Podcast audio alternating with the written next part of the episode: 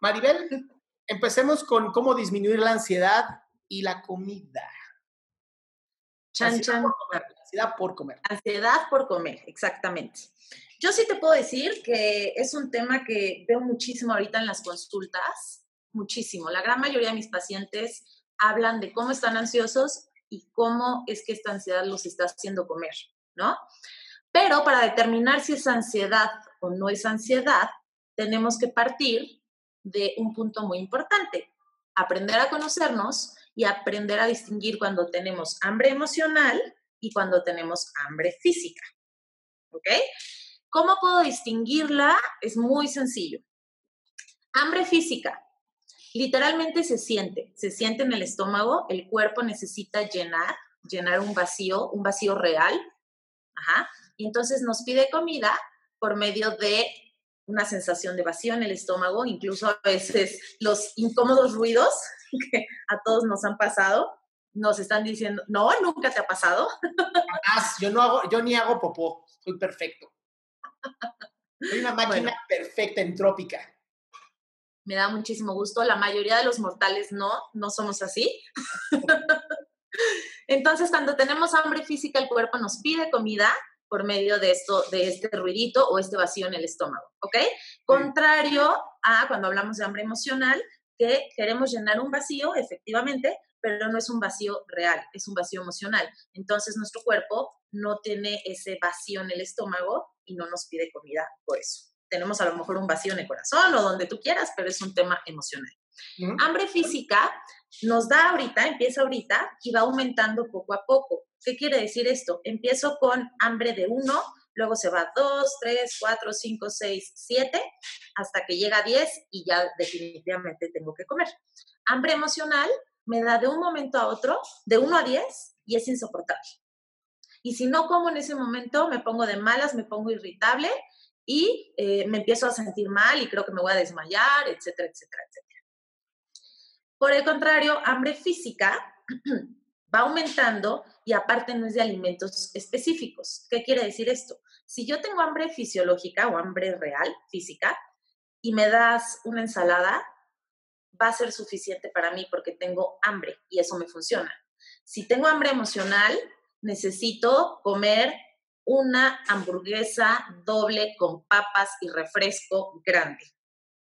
Oye, pero tengo una ensalada. No, tengo hambre de hamburguesa doble y refresco grande. O sea que todo- O sea, o sea, oye, o sea que todas las mujeres embarazadas comen por emociones. no, pero ahí, cuando hablamos de una mujer embarazada, hablamos de los famosos antojos. Sí, está cabrón, ¿no? Está fuertísimo. Oye, me están, Yo sí les dejo. me están preguntando Dime, Maribel, y creo que es importante que lo abordes de una vez. Dice, yo me levanto en la madrugada a comer. Ok. Ahí tenemos que analizar dos cosas. Justo, paso número uno, preguntarme si es hambre física o es hambre emocional. ¿Cómo lo voy a determinar? Analizando todos los puntos que acabo de explicar, ¿no? ¿Mi cuerpo necesita comida? Mm, quizás no. ¿Tengo hambre de algo específico? Mm, entonces no es física. Eh, mm, ¿Estoy de malas porque necesito comer o si no como en este momento no sé qué va a ser de mí? Ok, entonces es hambre emocional. Si sí determinaste que es hambre emocional, ahorita vamos a decir qué hacer en ese momento. En la no- y si determinaste que es hambre física, está pasando algo. Quizás no estás cenando bien, no estás cenando lo suficiente y entonces tu cuerpo en la madrugada te pide alimento. ¿Cómo lo podemos corregir? Cenando mejor. Bueno, no solo cenando mejor, comiendo mejor todo el día. Y de esa manera tu cuerpo no va a necesitar gasolina a las 2 de la mañana porque realmente no necesita gasolina a las 2 de la mañana, a menos que trabajes en la madrugada, ¿no? Entonces, si determinaste que es hambre física, te recomiendo que cheques bien qué estás comiendo en el día y si encuentras que es hambre emocional, más adelante te diremos qué hacer para no comer por ansiedad. Hay un, un grupo de, de, o hay un trastorno muy común que son los comedores nocturnos. Normalmente la gente que come en la madrugada, come en la madrugada porque siente menos culpa porque nadie lo ve. Oh. Entonces, yo me siento más cómoda comiendo a las 2 de la mañana sola, escondida, y nadie me va a juzgar y nadie se va a enterar que me comí el paquete de galletas. Si me lo como en el día, quizás las personas con las que estoy me van a juzgar y eso no me gusta. ¿Ok? Y otro punto muy importante de los comedores nocturnos es que relacionan la comida con mucho placer y con momento de relajarse. Oh, La gente que suele comer en la madrugada es porque es el momento donde está solo, relajado, disfrutando a lo mejor su serie favorita y entonces su cerebro ya está condicionado a que necesita alimento para disfrutar ese momento. ¿Cómo podemos hacerlo? Trabajando las técnicas que ahorita vamos a platicar para no comer por ansiedad o no condicionar el cerebro de esa manera. Entonces ya saben cómo distinguir entre hambre emocional y hambre física. Esto es creo que sumamente importante y la base de todo conocimiento. Así, si no sabemos esto, no vamos a pasar al siguiente nivel. Ahora, pueden existir algún tipo de trastornos, y esto es bien importante. ¿Qué trastornos podemos encontrar, además de este de comedores nocturnos, en, eh, con respecto a la comida, Maribel? ¿Y cuándo se considera ya un trastorno, un TCA, trastorno de la conducta alimentaria, y cuándo a lo mejor nada más es una terrible modulador de ansiedad? Ok. Primero voy a decirte qué trastornos podemos encontrar. No quiero que nadie se encasille en un trastorno porque de hecho podemos brincar de uno a otro y eso lo hace tan complicado. O incluso hay unos trastornos que se han visto que existen, que son reales y todavía no están en el DSM-5. El DSM-5 es el libro de psiquiatría para dar los diferentes diagnósticos. En el DSM está anorexia, que son las personas que literalmente comen muy poco o no comen tienden a perder gran porcentaje de peso en poco tiempo. Eh, incluso como mujeres pueden tener algunas eh, consecuencias hormonales, pueden perder la menstruación y tienen una distorsión. ¿Qué es una distorsión? No se ven como realmente están. Entonces tienen una distorsión hacia el sobrepeso o la obesidad. Verdaderamente una persona con distorsión se ve en el espejo como si tuviera obesidad. Es sorprendente, muy sorprendente. Justamente esto hablábamos la semana pasada y quiero volver a retomarlo. Eh, Maribel y yo somos de la ferviente creencia de que estos trastornos, eh, uno, creemos que el casi 99% de las mujeres tienen algún tipo de dismorfia. Dismorfia es que física, visualmente el cerebro no puede detectar cómo están físicamente. ¿Y a qué me refiero? Cuando hemos visto y tratado personas con ese tipo de trastornos, y aún así sin trastornos, cuando hemos trabajado con mujeres, cuando tú le dices a una mujer que cierre los ojos y muestre físicamente cómo estaría ella, muestran otra cosa, totalmente lejos de lo que realmente son. Entonces, esto es importante que lo entiendas. Casi el 99%, por no decir el 100% de las mujeres, tienen algún tipo de dismorfia física, no saben ni pueden verse exactamente como están. Y esto es bien peligroso, porque es uno de los daños que la sociedad ha generado y sociedad me refiero a toda, ¿eh? el mundo, mundo mundial. Digo, no sé, tendríamos que ver en África, pero por lo menos en la parte que yo sí conozco, ¿no? Este, Oriente, Europa y Latinoamérica, y bueno, obviamente para arriba, Estados Unidos y Canadá son peores todavía, pero sí hemos visto que hay este trastorno en donde la mujer no puede verse tal cual es. Claro. Que bueno, ahí también, o sea, el trastorno está como tal, la distorsión está, pero dependiendo el lugar del mundo del que hablemos, es la exigencia de cuerpo que tienen, ¿no? Porque hay lugares donde la mujer con más cadera, con más pierna, se supone que es como mucho más estético porque está relacionado a fertilidad y literalmente es lo que buscan. Y hay lugares donde se busca más un cuerpo más fit y hay lugares donde se busca un cuerpo muy delgado.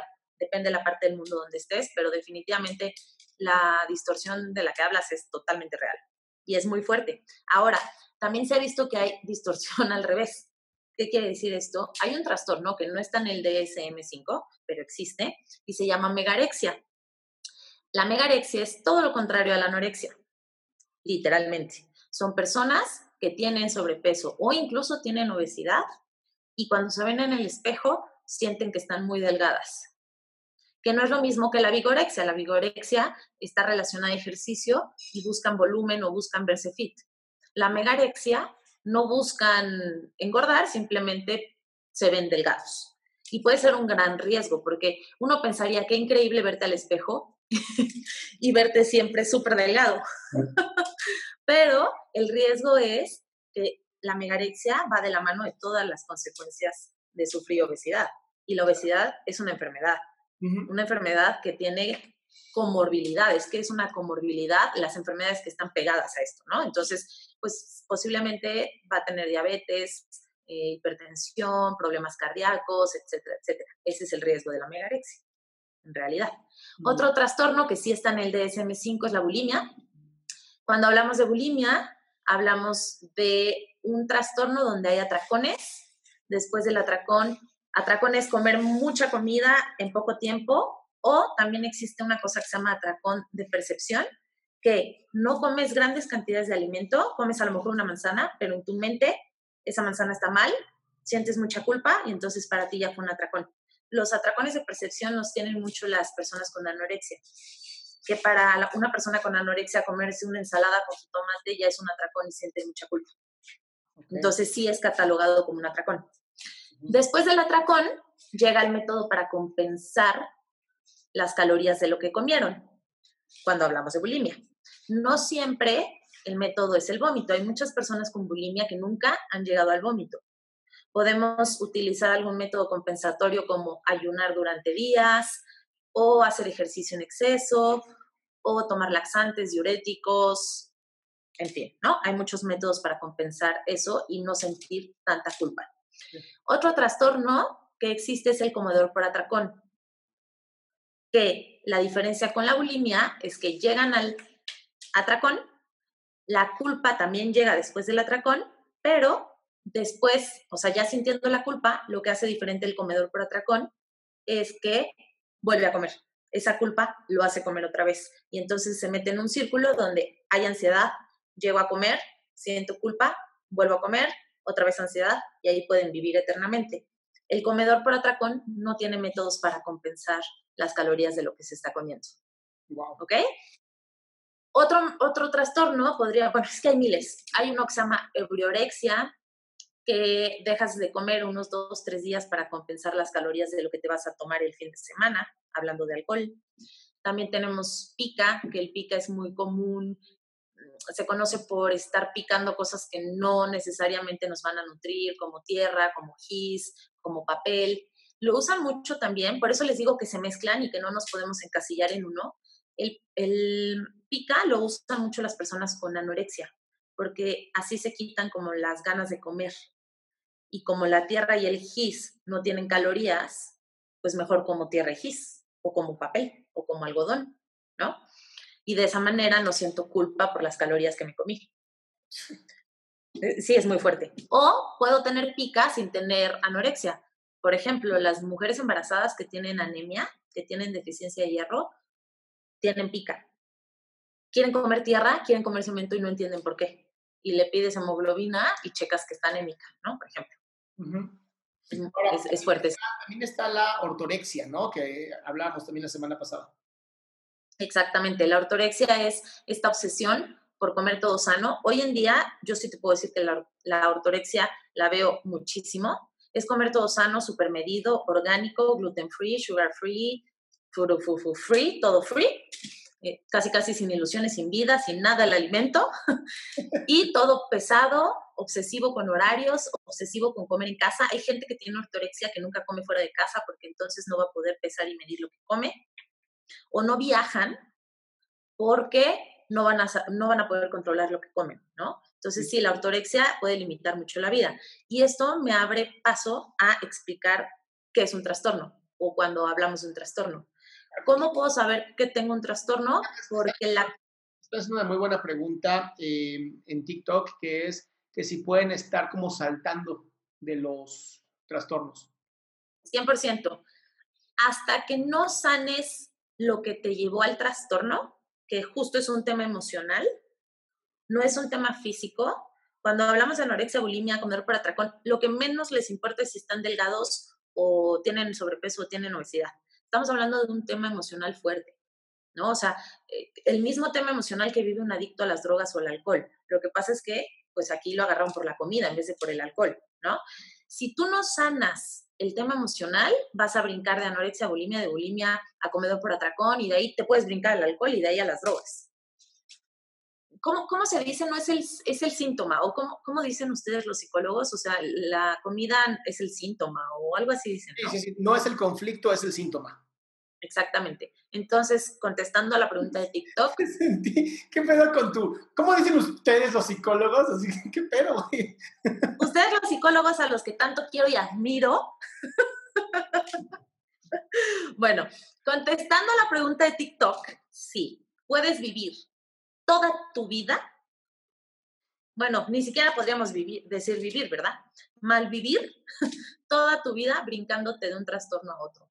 Efectivamente mezclándolos día a día. Un día dejas de comer toda una semana y de repente ya no aguantas más y te das atracones y de repente sientes tanta culpa semanas después que entonces buscas un método para compensar y de repente te da la obsesión de hacer dietas perfectas y te vuelves ortoréxico.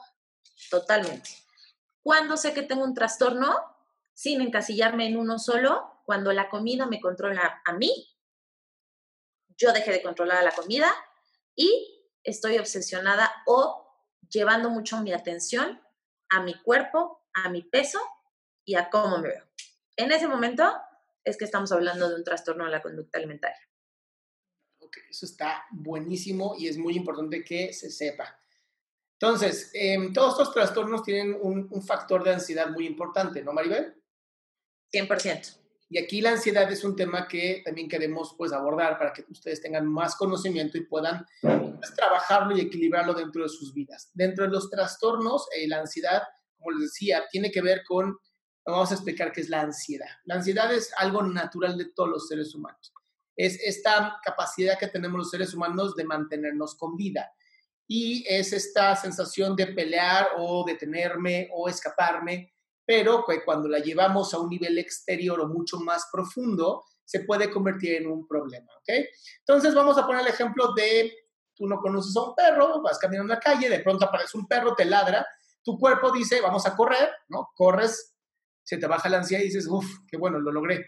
Después vas a la escuela y tienes un examen y vuelves a sentir la misma sensación del perro, porque no sabías que tienes ese examen, y entonces tu mente dice, ¿te acuerdas cuando corrimos por aquel animal? ¿Qué tal que hacemos lo mismo? Pero tu parte racional dice no podemos correr, es un examen. Y eso generalmente hace que la ansiedad empiece a crecer en ti. Conforme vamos viviendo en sociedad, y más nosotros que vivimos en esta sociedad, pues con, eh, digamos que le pegamos muy fuerte al cuerpo de una mujer porque tenemos como modelos de cómo deberían ser. Si Maribel no te moras los labios, dinos qué quieres decir. No, es que me dio mucha risa eso, porque es tan real que normalmente le pegamos al cuerpo de una mujer, o sea, al del hombre no. No, no, no, no. El hombre puede ser un gordo, este, feo, pero con un montón de lana y entonces ya se siente que puede con todo, ¿no? Este, últimamente como que ha intentado, ¿no? La, la, mercadotecnia empujar esta onda del hombre fit, que sí les ha pegado a algunos, hay que ser honestos, también ser super fit. Eso no lo dijiste, que también es importante. Sí hablé sobre la ortorexia, eh, la ortorexia y vigorexia. Sí, pero ¿no dijiste que cuando llegan a la parte fitness de menos de cuánto porcentaje de grasa? Ah, ok. El riesgo de ser fit o seguir esta moda fit es que la grasa es indispensable para que nuestro cuerpo funcione correctamente.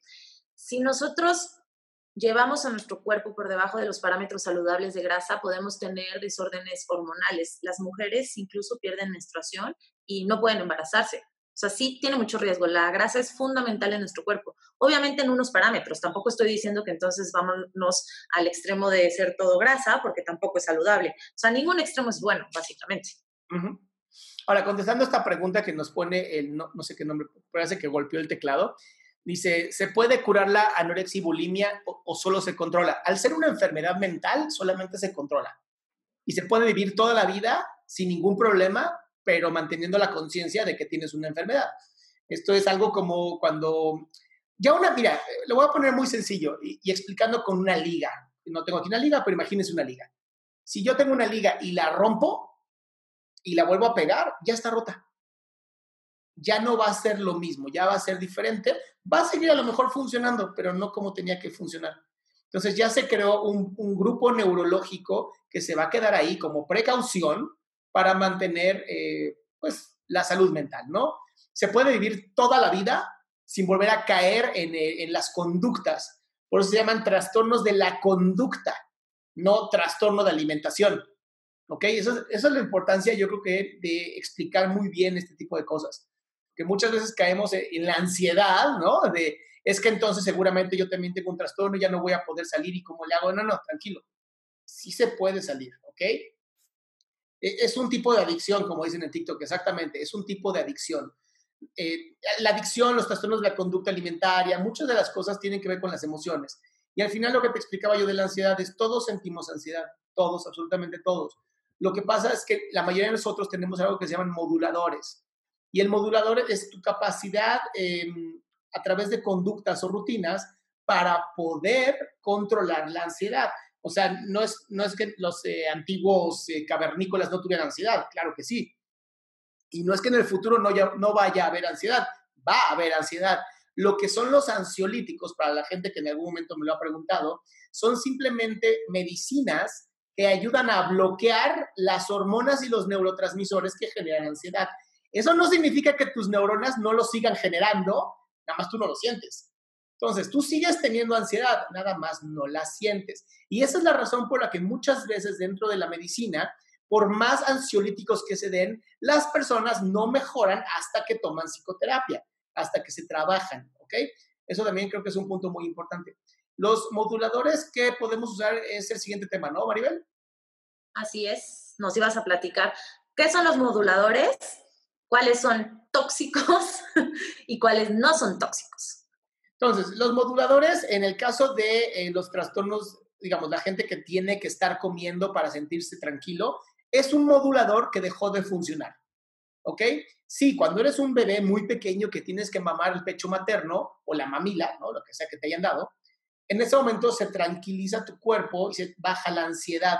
El problema es que muchas veces no pasamos a la siguiente etapa de la um, maduración psicosexual de la que hablaba Freud y entonces seguimos buscando a través de la oralidad la tranquilidad. La oralidad se puede dar a través de la comida, a través de los cigarros, a través de los vaporizadores, aunque no les guste, ¿no? A través del alcohol o las bebidas. Entonces, es bien importante que entiendas, son moduladores. El café es un modulador, el cigarro es un, modulador. No son los más sanos, pero son moduladores. Entonces, conforme vas avanzando, ¿no? esta gente que en algún TikTok puso que comieras apio, este, sumamente tonto, ¿no? O sea, yo, eh, no sabía que era un modulador que no funciona, como Maribel me dijo, y por alguna razón Maribel desapareció, ¿no? De aquí de la, de la, se le habrá caído el internet, ahorita reaparece. Entonces, los moduladores son sumamente importantes para tu vida. Mientras más sano tu modulador, es mucho mejor para tu vida. ¿Y qué moduladores tenemos sanos? Tenemos la música, es un gran modulador, escuchar música, música que te guste, música que te genere un buen momento eh, de vida. El, no, bueno, Maribel me acaba de decir que se le fue la luz, o sea, y ese es el nivel más chistoso que puedo ver. Eh, otro modulador que te puede funcionar muy bien es bailar. ¿Cuándo fue la última vez que bailaste por el simple hecho de bailar, por disfrutar bailar? Y esto, cuando de verdad, cuando aprendas a hacer esto, cuando aprendas a poner tu propia música, a bailar, a divertirte, no sabes cómo vas a disfrutar todo, todo, porque mover el cuerpo, otra cosa que da ansiedad, y esto también creo que no lo dije, lo dije en la sesión pasada y quiero decirlo en esta. El hecho de que hoy estamos viviendo en una pandemia genera ansiedad, es natural. Todos vamos a sentir ansiedad en este momento de vida, pues porque estamos siendo castigados en nuestras casas. Tu cuerpo no entiende que estamos aquí en nuestras casas para mantenernos sanos, ¿ok? Eh, no es algo que le puedas explicar a tu cuerpo, no es que seamos sumamente inteligentes y, ah, sí, ya este, lo aprendí yo solo. Tu cuerpo ah, toma el, el castigo, porque cuando éramos pequeños y pequeñas, papi y mami nos castigaban y nos mandaban a nuestro cuarto, no sé si se acuerdan, por lo menos a mí me pasaba bien seguido. Entonces, cuando papá y mamá nos mandaban al cuarto, era un castigo y eso generaba ansiedad. Decíamos, Qué injusto lo que me está pasando, qué injusto que me estén haciendo esto. El hecho de que hoy estemos viviendo pues una pandemia y nos estemos obligando a estar encerrados genera una memoria corporal, que es lo que te decía. Lo que va a buscar moduladores, muchas veces insanos, como estar picando la alacena todo el día. El, el, decir, no, es que necesito cosas crujientes, morder cosas crujientes. Eso es comer por emoción, eso es comer por ansiedad porque realmente no necesitas comer cosas crujientes, necesitas comer cuando te da hambre, eso es todo. Ahora, otro modulador que es una maravilla porque se hizo famosísimo en estos últimos tiempos es la onda del mindfulness. Em, antes se conocía como meditación y ahora se conoce como mindfulness, que es aprender a estar contigo. Dentro de la psicoterapia gestalt, el, el trabajar el aquí y ahora es una manera maravillosa de estar en mindfulness y es simplemente tener conciencia.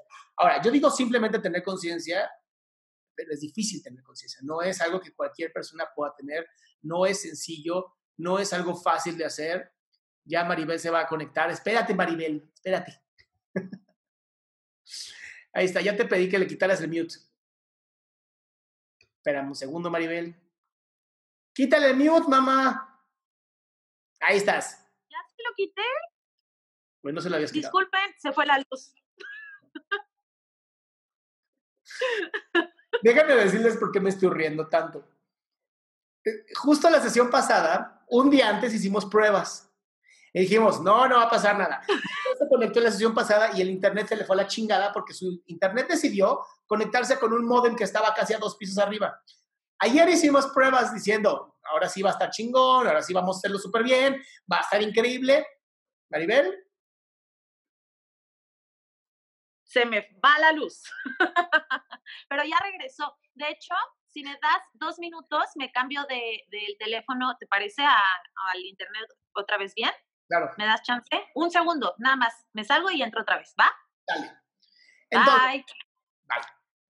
Entonces, lo que les explicaba que es importante, el mindfulness. Hay hoy un montón de videos en YouTube gratuitos, videos gratuitos que puedes escuchar y estar viendo, más bien estar escuchando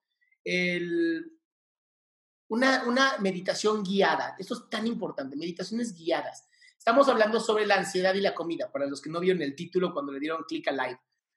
Eh, el mindfulness es importantísimo. El ejercicio, ¿no? Esta Gavivi nos había dicho, el ejercicio es sumamente importante porque hace que toda la adrenalina que se genera por la ansiedad, que es eh, bastante terrible, se pueda quemar a través del ejercicio. Entonces, el, ahí está, ya le pedí que le pusiera mute, ya le mandó, ahí está. Listo, muchas gracias, ya estoy de vuelta. Entonces, el ejercicio es otro modulador maravilloso para poder eh, eliminar la ansiedad al comer. Otro modulador maravilloso que puedes usar, eh, un poquito difícil ahorita por la pandemia, pero es salir a caminar 20 minutos. Caminar 20 minutos genera que tu cerebro conecte hemisferio derecho, hemisferio izquierdo y haga esta transferencia de comunicación. Las siestas son un buen modulador.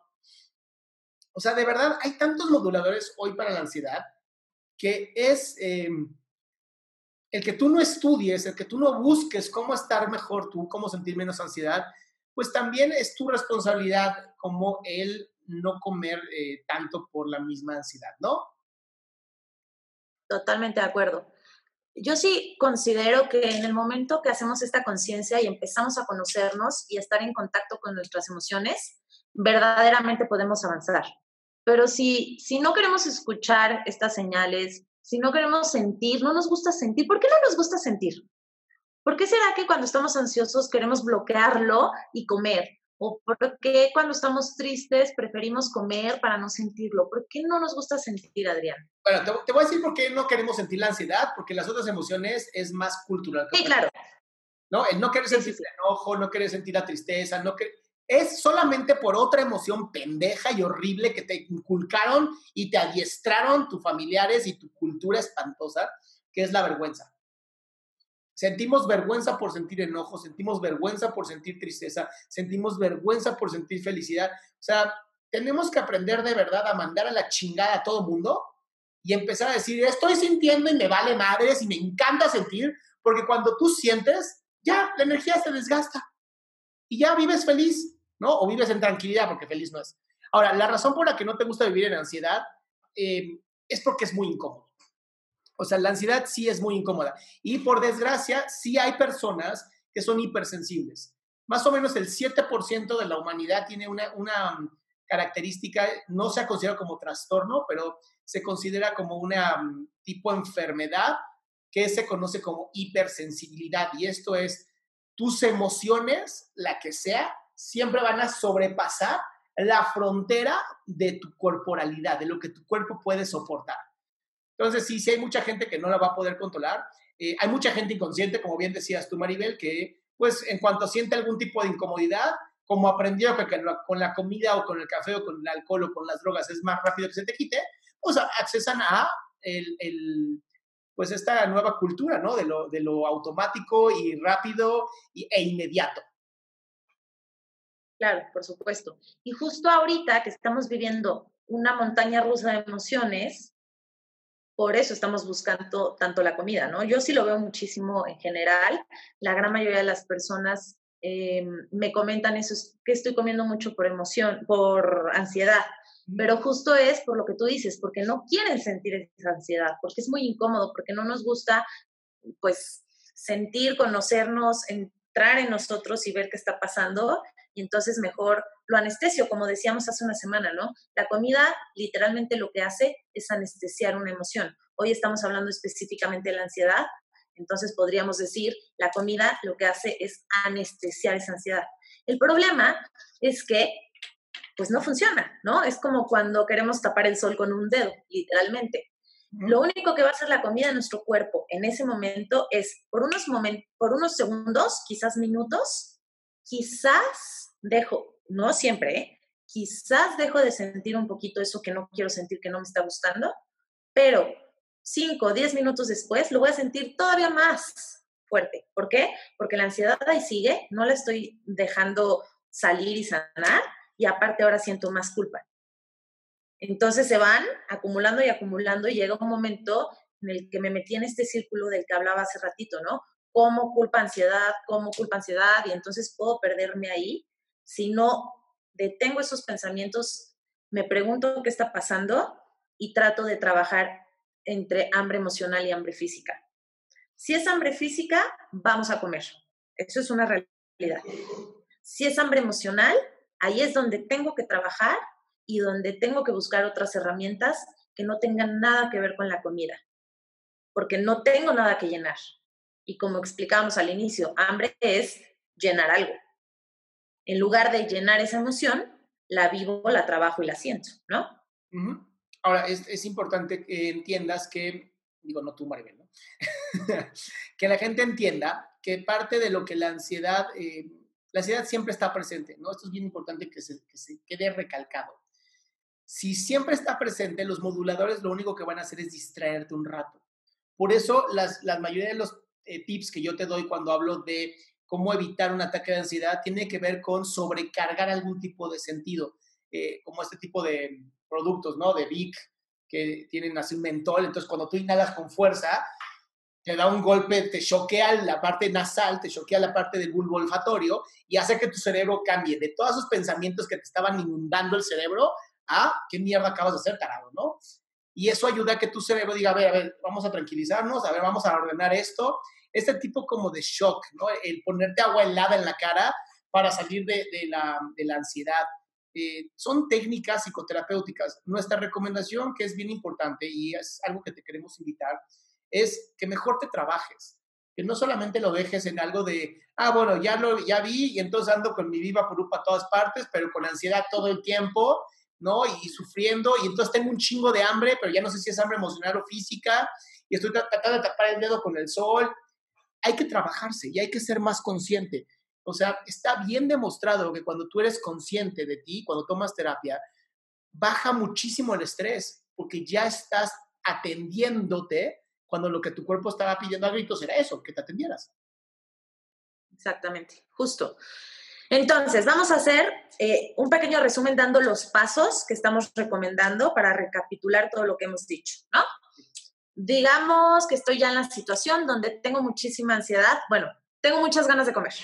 Entonces, el paso número uno es preguntarme, ¿tengo hambre física o tengo hambre emocional? voy a preguntarme, ¿mi cuerpo necesita alimento? ¿Mi estómago me está pidiendo comida? ¿Puedo comer en una o dos horas y no pasa nada? ¿Puedo comer lo que me den y no tengo problema? Si a todo le puse palomita, perfecto. Ya determinamos que es hambre física y entonces vamos a comer, ¿ok? Si a todo le puse tache y me di cuenta que no me puedo aguantar una hora, que me estoy poniendo de malas, que necesito comerme un chocolate, entonces estamos hablando claramente de hambre emocional. Y como ya dijimos antes, cuando hablamos de hambre emocional, no vamos a comer, vamos a romper esta conducta, vamos a quitarle al cerebro esta condición de comer para tapar emociones. Vamos a, vamos a dejarnos sentir, vamos a conocernos, ya no lo vamos a tapar con comida. Entonces, si ya determine que es comida, es hambre emocional, perdón, el siguiente paso es dejarme sentir esa emoción, quizás, o buscar un modulador. Que tú nos decías que los moduladores van a existir tóxicos y no tóxicos, pero bueno, ahorita no me voy a volver a meter en eso. Voy a buscar mi modulador. Si mi modulador es escribir, perfecto, en ese momento me siento y me pongo a escribir y entonces despejo a mi mente un poco del chocolate y la enfoco en escribir y tratar de bajar la ansiedad con ese tipo de modulador. Pero es importante mencionar nuevamente que esa no es la solución para la ansiedad a largo plazo. ¿No? A largo plazo necesito trabajar. ¿Por qué? Porque si yo en el momento de ansiedad, en vez de comer, me pongo a pintar, pero no estoy trabajando esa ansiedad realmente de dónde viene y de raíz, pues al día siguiente me voy a topar con lo mismo y al día siguiente me voy a topar con lo mismo y así puedo vivir eternamente, ¿no? Así es. Pues bien, ahora, el... me gustaría que habláramos de un eh, taller que estamos armando eh, Maribel y yo. Eh, es un taller al que si llegamos a 10 personas lo vamos a armar, lo vamos a dar, porque es importante que sea un grupo de apoyo.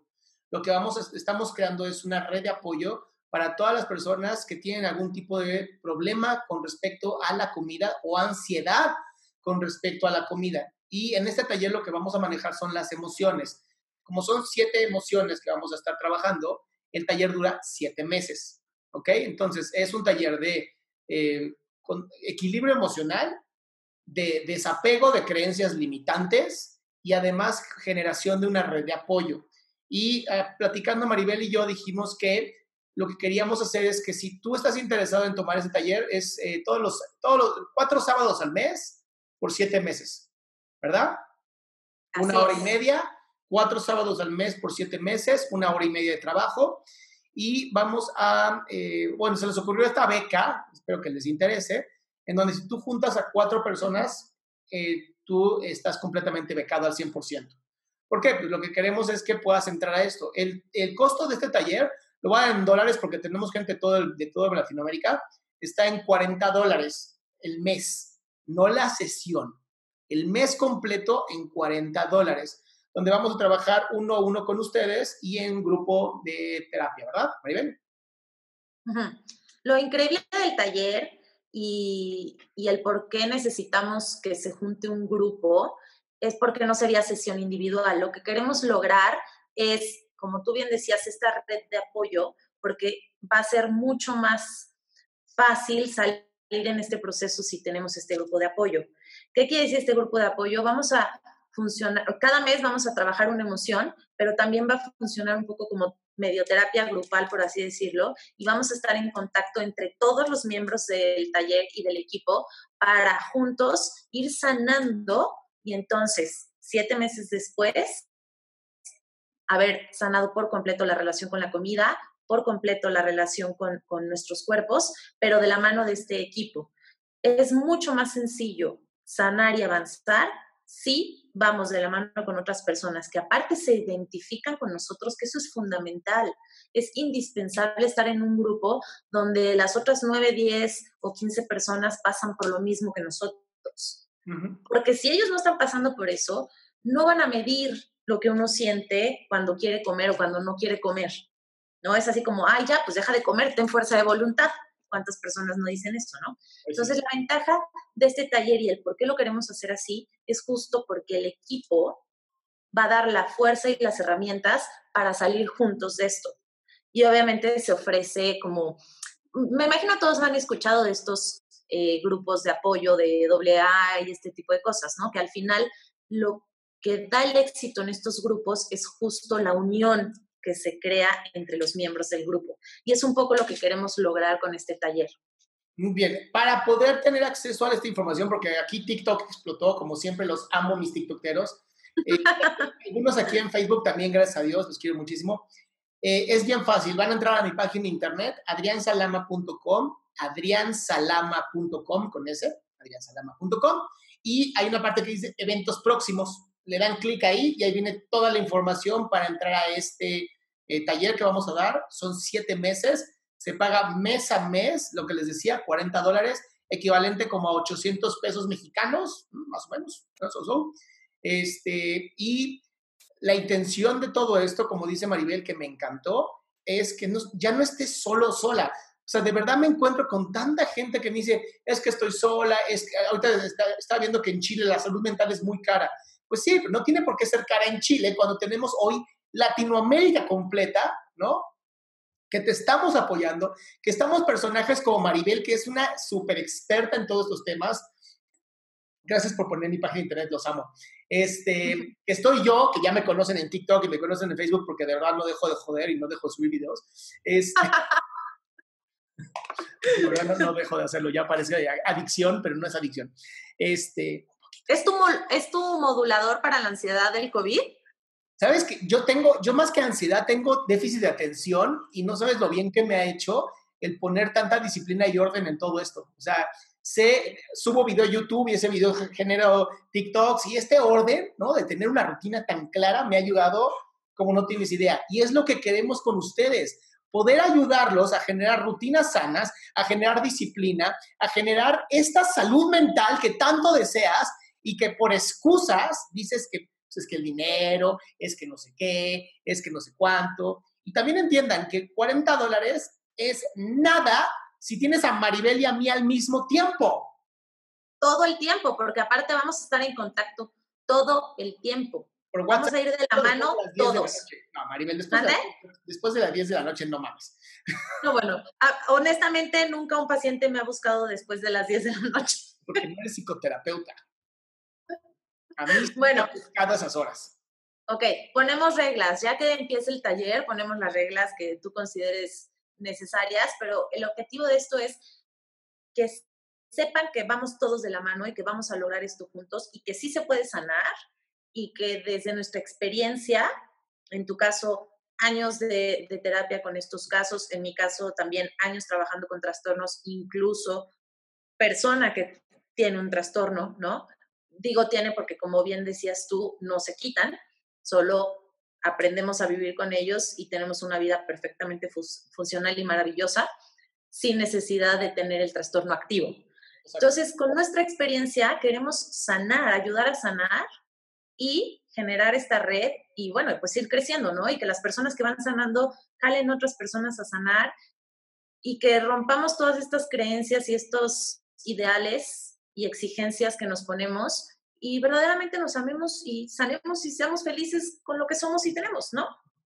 Así es, así es. Ahora, no sé si haya preguntas, hemos ido contestando a las preguntas conforme va la plática. O si tienes alguien que ustedes que quiera levantar la mano o hacer alguna pregunta a Maribel o a mí, este es un momento perfecto para hacerlo. Nos quedan todavía 15 minutos para contestar dudas. Si estás en Facebook, por favor pon tu comentario y yo mientras pondré atención a los de TikTok. No sé si tú tienes por ahí alguna de las preguntas. Déjame, checo de volada Facebook. La música tibetana ayuda mucho. ¿Cómo dejar de levantarte a comer por las madrugadas? Ya la contestamos, ¿no? Y esa ya la contestaste, fue de las primeritas. Eh, yo casi siempre siento hambre emocional, efectivamente. Buenas tardes. Sabes, yo me acabo de separar y perdí mucho por estar con mi pareja. Ok. Ahí me puedo imaginar que la relación era como tóxica y entonces durante la relación tenía mucha ansiedad y ahí era donde presentaba todas estas conductas y seguramente cuando se separó de la pareja vivió el duelo, pero la ansiedad bajó y ya no tenía esas conductas. Yo me encuentro muchísimos casos de parejas que cuando están juntas tienden a comer todo el tiempo y es como la manera en la que se relacionan y literalmente es lo que saben hacer juntos y durante los años de relación que sea que tengan suben mucho de peso. Me Ahora, parece Aquí hay una pregunta que creo que es importante que abordemos, que es, ¿qué hacer si siente culpa después de comer? Ok, híjole, buenísimo.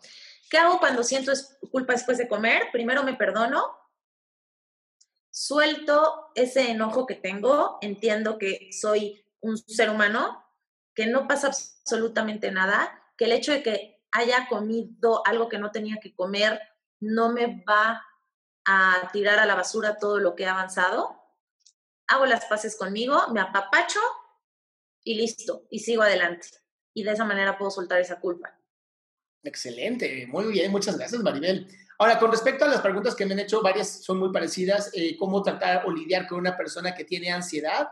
Mi recomendación es muéstrale todos mis videos de TikTok y de YouTube en donde digo cómo diablos trabajar la ansiedad, porque tú no lo vas a poder ayudar. Yo sé que suena horrible, pero no lo vas a poder ayudar. Donde sí vas a poder ayudar es si tiene un trastorno, un tipo de ataque de ansiedad o algún tipo de trastorno de pánico, en donde lo que puedes hacer es eh, o darle algo que la nariz le impacte, como lo que decía yo del Big Vaporú, este, le puedes echar un cubetazo de agua fría, ¿no? Si está teniendo un ataque de ansiedad, para que le baje y su cuerpo diga, ¿por qué diablos le echaste agua? O lo puedes ayudar a respirar. La respiración es la mejor de todas, honestamente. El, aprender a hacer las respiraciones de... La mejor recomendación que tengo es que imites primero a la persona. Si está teniendo un ataque de ansiedad donde está llegues igual con esta persona, empieces a imitar su respiración y luego tú conscientemente vayas bajando el ritmo. Entonces la persona, porque tiene algo que se llama neuronas espejo, va a bajar el ritmo contigo. Es parte de por qué la ansiedad se puede controlar con alguien. Este, una respiración que me encanta y que les voy a regalar como hoy, como un regalo para todos ustedes que estuvieron atentos a nuestro TikTok y en nuestro Zoom y en nuestro Facebook, es la respiración que hacen los budistas con las manos así. ¿Ok? Hay una razón por la que se hace así. Inhalo y la parte de arriba de mis dedos pulgares es mi cabeza, el medio es mi tórax, la parte de abajo son mis nalgas o mis piernas. Y entonces voy a respirar y voy a hacer conciencia. Cabeza, tórax, abdomen o culo. Y voy jugando con mis dedos, haciendo la conciencia. Esto te trae al aquí ahora como nadie. Nada te puede traer más al aquí ahora que este tipo de respiraciones. Carolina nos hace una pregunta. Mi distractor es tomar café todo el día. Carolina, gracias por, por, darnos toda esta información tuya. De verdad te admiramos por esta capacidad que tienes. Vamos a aplaudirle porque de verdad es una paciente que admiro muchísimo. Y lo del café, supongo que mientras Maribel te permita. A mí Maribel me quitó mis 12 tazas de café al día, me las quitó porque decía que era demasiado. Sí, Maribel no le permite tomar tanto café, pero vamos muy bien. Eso es, es una paciente súper comprometida, súper disciplinada, de verdad admirable, ha logrado mucho y creo que ahorita lo que menos nos vamos a enfocar es en el café. a ver, dice que hacemos un, ataque de soledad. No, no puedes tener un ataque de soledad. Puedes tener un ataque de ansiedad por sentirte en soledad. Es muy diferente. ¿Ok? Em, es importante que hagan una buena red de apoyo. Por eso los estamos invitando a este taller que pueden entrar en adriansalama.com, eventos próximos, adriansalama.com y ahí dice eventos próximos. La red de apoyo es de suma importancia y la red de apoyo no siempre son tus papás, no son tus hermanos, no son tus amigos. Es gente que uno, haya pasado cosas parecidas a las que tú estás pasando, eso es bien importante, porque si no, no te van a entender. Yo he tenido depresión, yo he tenido ataques de ansiedad, sé perfectamente cómo se sienten y por eso sé cómo salir de ellos. Cuando platicas con gente que no es hipersensible, te dicen, ah, qué mamón, eh, échale ganas, eh, ya sabes, puro, puro gente súper sabia. Entonces, es importante que tu red de apoyo haya pasado por algo como lo que tú has pasado y que tengas gente como Maribel y como yo, profesionales, que te puedan guiar a tener este grupo llegue mucho más rápido a la meta que se espera. Y esa es la razón por la que nos estamos invitando a este taller. Dice Soledad, si tengo un ataque de ansiedad queriendo comer pan, ¿me abstengo de comer? Sí. ¿O qué hago si leer bailar no quita ese sentimiento de querer comer ese alimento en específico? Maribel, esa es tuya. ¿Me la repites otra vez? Me quedé en, ¿qué hago si ese querer bailar o qué? Sí, o sea, que tiene el ataque de ansiedad, sabe que comer pan le ayuda a modularlo, pero bailar y leer y todas esas chingaderas no le sirven y solamente su mente está fijada con comer el pan. Ok, perfecto. Aquí es súper importante que en un momento de tranquilidad y paz determines cuáles van a ser tus moduladores. Si tú en el momento de ansiedad ya estás pensando en el pan y en ese momento quieres descubrir a ver si bailar te relaja y a ver si cantar te relaja, no lo vamos a conseguir y el pan no se va a ir de tu mente. Entonces, lo primero que tienes que hacer es repetirte, a ver, ya sé que tengo hambre emocional, ya sé que este pan no va a solucionar absolutamente nada. Al contrario, después de comerme este pan voy a sentir culpa y la culpa me va a generar más ansiedad. ¿Qué voy a hacer? Voy a buscar ese modulador que en mi momento de paz y tranquilidad determiné que me iba a ayudar. ¿Ok? Muchas veces no encontramos qué modulador es el que queda con nosotros porque nos encasillamos en cuatro cosas. Ah, es que a mí me dijeron que bailar y escuchar música servía y a mí no me sirve. Pues es que entonces tienes que buscar algo que a ti sí te sirva, ya sea pintar, escribir. Muchas veces en esos momentos de ansiedad necesitamos hablar con alguien, necesitamos escribir, justo en esos momentos, eh, ah, es que no te ven, pensé que te veían, pero no, ahorita solo me ven a mí. Justo en esos momentos es cuando tu red de apoyo funciona tanto, te apoyas de esas personas. Tu red de apoyo pueden ser tus amistades o tu familia incluso. Platica con ellos y explícales que a veces tienes mucha ansiedad y que buscas la comida y que en esos momentos de ansiedad preferirías poder platicar con ellos y decirles cómo te sientes. O escribir. Si no tenemos eh, una persona con la que podamos hablar en ese momento, escribir ayuda muchísimo.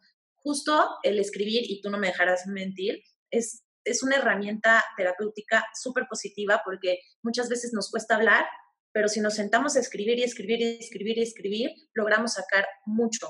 Y quizás en ese momento ponerte a escribir te funcionaría muy bien.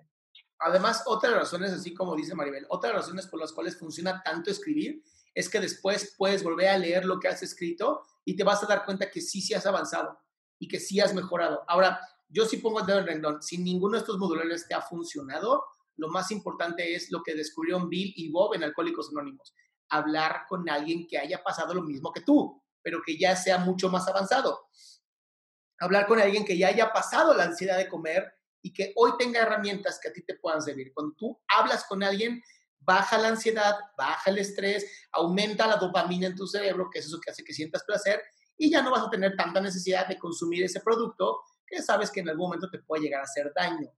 Dice Abigail, me han dado crisis de ansiedad al estar haciendo ejercicio cuando tengo el ritmo de, cardíaco acelerado y dormida. ¿Eso no es normal o cómo lo mejor? No, eso no es normal. Si ya dentro de tu mismo ejercicio te están dando ataques de ansiedad, es importantísimo que vayas con un psiquiatra para que te ayude a modular tu cerebro, que puede ser que ya tu cerebro se haya enganchado en este proceso, que en cuanto siente el corazón acelerado, la amígdala, que es la parte de nuestro cerebro que hace que genere ataques de ansiedad, automáticamente diga esto es un problema y ya no entienda que es ejercicio, sino que es un problema, ¿ok? Para eso los psiquiatras ayudan muchísimo y un psicoterapeuta, obviamente, que te ayude a eh, trabajar lo que inició este problema. Dice... Mira, nos pone en Facebook Carla. Ah, perdón. Sí, te escucho a ti.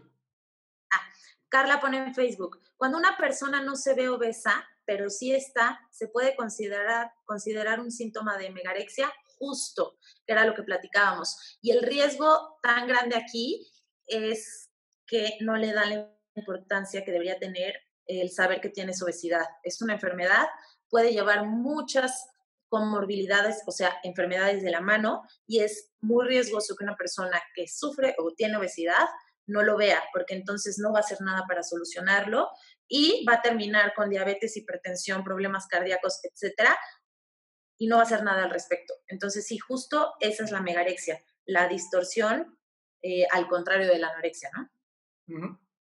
Ahora, otra de las preguntas, que también es muy buena pregunta, es a raíz de una operación, eh, hay ataques de ansiedad cuando no se come extremadamente sano. Eh, aquí mi única recomendación contigo, Nat, es habla con un psicoterapeuta, porque ahí tenemos algo que se conoce como estrés postraumático y este estrés postraumático es lo que te está generando que ningún modulador de los sencillos te funcionen. Entonces es importantísimo un este, psicoterapeuta especializado, por favor, en trastornos de la alimentación o de trastornos de la conducta alimentaria, porque si no es especialista, no te va a entender. Hay que tener mucho cuidado con la gente a la que vamos a consulta. dice, yo tengo ese problema, no me veo gorda, pero tengo 30% grasa. Bueno, 30% de grasa, en el caso de mujeres estamos empezando sobrepeso, no es como un paciente con obesidad que tiene muchísimo riesgo, pero sí sería bueno bajar un poquito el porcentaje de grasa para estar más saludable y a la larga no tener consecuencias. Hoy ese 30% de grasa no te va a dar muchas consecuencias, pero si no te cuidas hoy, haces la conciencia y te responsabilizas de eso, pues en unos años eso va a ir aumentando y sí podría afectarte el tema salud. Y no necesariamente una persona con 30% de grasa, tú la ves y consideras que tenga sobrepeso o tenga obesidad. Entonces puede ser que tu cuerpo con un 30% de grasa te guste, cosa que puede ser muy positiva y no te sobreexiges, pero no sueltes el dedo del renglón porque sí se podría volver eh, algo de riesgo, ¿no? les voy a dar un modulador para cuando están trabajando, porque me están preguntando mucho de los moduladores en el trabajo o áreas de trabajo. El mejor modulador del trabajo se llama escribir, ¿ok? Eh, la recomendación, si estás teniendo mucho, mucha ansiedad, o sea, que ya de plano es demasiada, es vas a poner un timer en tu reloj o un timer en tu celular, no te pongo a mi celular porque lo tienes tú, em, donde le vas a poner que cada 25 minutos, escúchame muy bien, cada 25 minutos va a, sonar, va a sonar una alarma y vas a escribir cómo te sientes. Me, estoy, estoy haciendo X y me siento X. Cada 25 minutos ya si la ansiedad es menor, lo pasas a cada hora. Ya si la ansiedad es mucho menor, lo vas a pasar a tres veces al día. ¿Por qué es tan importante esto? Porque en cuanto tú lo escribes, para tu cerebro es, ya puedo descansar, ya lo pusiste en algo que ya no tengo que recordarlo. Muchas veces la ansiedad solamente surge porque nuestro cerebro necesita recordar algo y cree que tú no te vas a acordar. Oye, hay una persona que dice que tiene obesidad tipo 3 y le da mucho miedo bajar de peso. No sé qué sea obesidad tipo 3. Obesidad tipo 3, eh, el tipo es el grado de obesidad. Eh, primero estamos en un peso normal, después sobrepeso, después obesidad grado 1, grado 2, grado 3. ¿Ok? Le da mucho miedo bajar de peso porque ese peso está ligado totalmente a un tema emocional. Eh, la semana pasada lo comentábamos. Normalmente las personas que sufrieron algún tipo de abuso, no solo sexual, abuso físico, abuso verbal, tienden a esconderse detrás de las capas del cuerpo. Utilizan la, grasa, el, peso, el exceso de peso como armadura. Entonces, muchas veces, a pesar de saber o hacer conciencia del daño que ese peso les está provocando, da mucho miedo bajar porque se van a sentir indefensos y desprotegidos. Y otra causa por las que les da miedo bajar es porque sienten que van a perder su identidad y no se van a reconocer, cosa que pasa muchísimo, por ejemplo, con las personas que se realizan alguna cirugía tipo bypass, que pierden mucho peso en poco tiempo, que no fueron de la mano de un proceso eh, psicológico o nutricional poco a poco, tienden a desconocerse una vez que perdieron mucho peso. ¿Por qué? Porque ese peso les daba una identidad. Entonces, por ahí puede ir el miedo a perder peso. Es importante que lo trabaje en terapia, que trabaje ese miedo y de dónde viene, para que por salud empiece a bajar de peso, porque una obesidad grado 3 va totalmente de la mano de diabetes, hipertensión, problemas cardíacos, cáncer, infinidad de enfermedades. Y el día de mañana, la muerte. Pues muy bien, muchísimas gracias Maribel. Este, yo creo que podríamos ver la posibilidad de hacer otro taller para el siguiente sábado. Ah, otro webinar. Otro webinar, perdón. Perfecto, pero como de, no sé, a lo mejor que propongan de qué tema les gustaría o ya tienes la idea de uno. No, todavía no tengo la idea, pero em, es importante que repita si ustedes quieren estar en este taller de siete meses, en donde Maribel y un aquí servidor estamos contigo durante siete meses, cuatro sábados al mes, trabajando así bien contigo, haciendo un gran grupo de apoyo, te pido que ingreses a adriansalama.com, adriansalama.com, y ahí vas a encontrar toda la información del taller en donde dice eventos próximos. Ahora, si alguien tiene alguna sugerencia, le estamos muy escuchando para el próximo webinar, que tenga que ver sobre nutrición y psicología. Ah, y me está preguntando de la beca. Tiene muchísimas gracias. La beca es si tú nos traes, si tú nos consigues que cuatro personas entren contigo, o sea, tú y cuatro personas, tú tienes una beca al 100%. El costo de este taller es de 40 eh, dólares por mes en pesos mexicanos, 800 pesos mexicanos. Pues listo, Maribel. Perfecto pues mira, yo creo que dejamos abierta la, la puerta para que nos propongan qué tema les gustaría que toquemos en una semana. Si no, pues ya lo decidimos tú y yo. Eso es lo de menos. Y pues me parece, podemos de una vez invitarlos el próximo sábado a la misma hora por el mismo canal. Ya nada más les decimos bien qué tema. Propongan todo lo que quieran, que nosotros felices de la vida, si es que conocemos el tema, les, les hablamos sobre eso. Del miedo puso alguien, no alcanzó a ver bien si dice del miedo. Del miedo. Vamos a hablar del, miedo, miedo a engordar. Gracias, Carolina, eres un genio. Vamos a hablar del miedo a engordar. Próximo sábado, ¿te queda bien a las 5, Maribel? Me queda perfecto próximo sábado a las 5. Próximo sábado a las 5 vamos a hablar sobre el miedo a engordar. Entren en y ahí les voy a poner la información en unos cuantos minutos, horas, para que no me estén ahí diciendo, no lo pusiste, denme chance.